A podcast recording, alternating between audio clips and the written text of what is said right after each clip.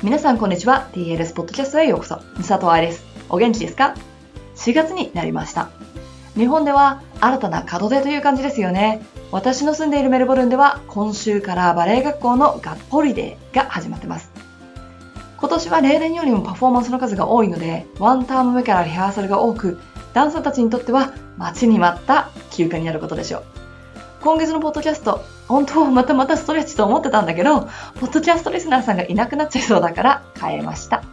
題名を見て分かる通り、せっかく気持ち新たな新学期だから、自分を変えるためのメンタル記事をピックアップしていくことにしましょう。楽しんでもらえますように。4月第1弾は、習慣を変えて上手になろうという記事。この前、バレエ学校で怪我している子たちが座ってレッスンを見てました。でもね、座っててもできることはたくさんあるはず。踊らないイコール休むという考えや習慣をやめて、もっと頭を使ったらいいのにって怒りました。しかも私に言われてたエクササイズもできてないのに座ってるの？で、聞いてみたら、できないって言うから、じゃあできないで終わりにするの？それじゃあ一生上達しないよね？皆さんもそうだよ。先生に言われた注意、できないの一言で終わらせると、それが習慣になっちゃいます。できるところまでやるっていうのを新しい習慣にしてみませんか？そんなヒントになる本文をどうぞ。習慣を変えて上手になろう。なんだかさ、セルフヘルプとか啓蒙系の題名になってません？バレエと関係あるのって感じだけれど、すんばらしくあります。なので聞いてください。冬季バレエ講習会の2日目ってみんな凹んでます。だいたい外部のバレエセミナーを受けるときって自分のスタジオである程度上手に踊れてる子たちが受けるんですよね。それが初日が終わってへこんでる。できない自分を発見しちゃったりだとか、思ったよりも踊れないなんていう現実を見ちゃったり、自分よりも上手な子がたくさんいて自信がなくなっちゃったなんてなったり。一日中踊るっていうアイデア自体は良かったんだけど、実際にやってみたらこんなに疲れちゃって嫌だって思う自分を発見しちゃったり。もしくはスイッチが入ってる子たちもいます。やっと自分のテクニックにチャレンジできる場所が来た。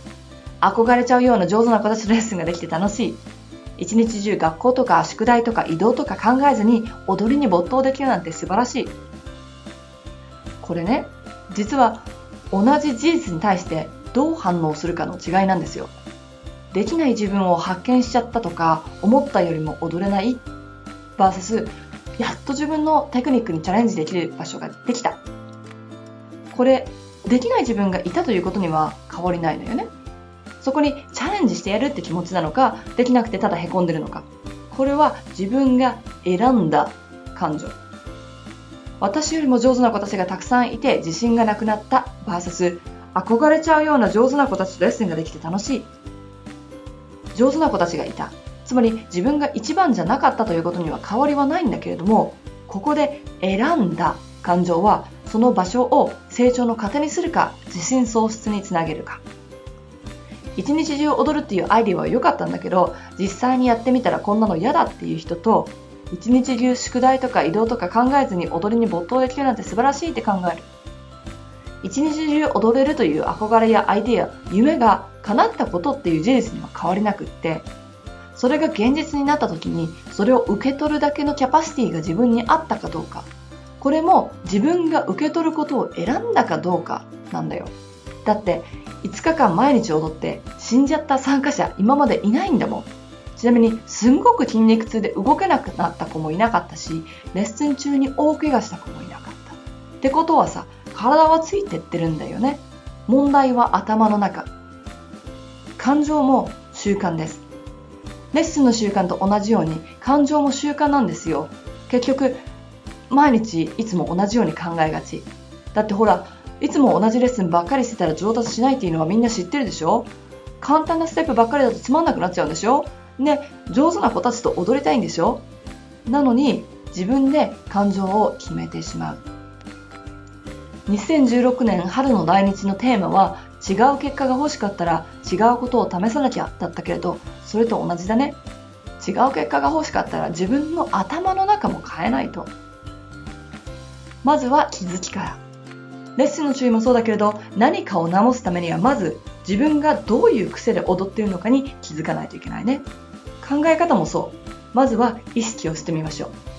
普段のレッスンバレエをやりたいのは自分なのにレッスンに行くのめんどくさいなって思う習慣ができてませんか？体育の授業で走らなきゃいけないの辛いなーなのか、おう、レッスンの体力作りが学校でできちゃったと考えるのかな？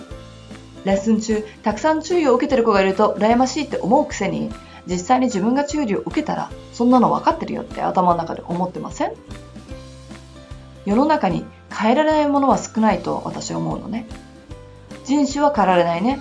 だけどメイクやヘアの技術が進んでるから、カラコン、脱色、つけまつげ、自分変えることはできちゃう。性転換手術だって進んでるしね。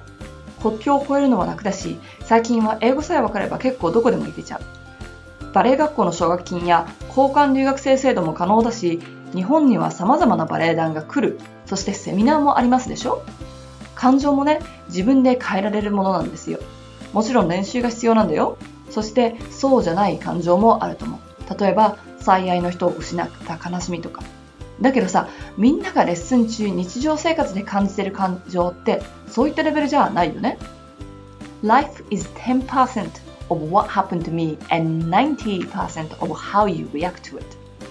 これはチャールズ・ R・ スノーデルさんという人が言った言葉なんだけれど、人生は10%の何かが起こったということと90%の自分がそれに対してどう反応したかによって作られてるっていう意味。その通りだと思う。私ネガティブだからとか、こういう人間だからとか、B 型だとか、日本くらいですよ。血液型占いがあるの。こっちの人、自分の血液型知らない人多かったりするしね。そういう考えから離れることができたら、すんごく早く上達できると思うよ。でもって人生もすごく楽しいと思うよ。いかがでしたか？感情が自分のコントロール下にある。つまり自分の習慣で変えられるっていうことをなんだか言われたら、へえ、そうなの？って思っちゃうかもしれないけれども、ぜひこの4月試してみてください。記事にもあるように、まず最初は自分でどう考えているのかを感じること。そしてそこからどうやって直していけるのかを考えてみて。そういうことで自分のアティチュードや態度が変わったらオーディションでも成功する確率が増えると思いますよ。では、今週のポッドキャストはここまで。このポッドキャストを楽しんでくれた人はぜひ iTune の方のレビューをお願いします。一言でいいし、星マークだけでもいいので、ぜひ教えてくださいね。そのレビューのおかげで他のダンサーたちがこのポッドキャストを探すきっかけになります。みんなでダンサーをサポートしていける環境を作っていきましょうね。ではまた来週お会いしましょう。ハッピーランシング佐藤愛でした。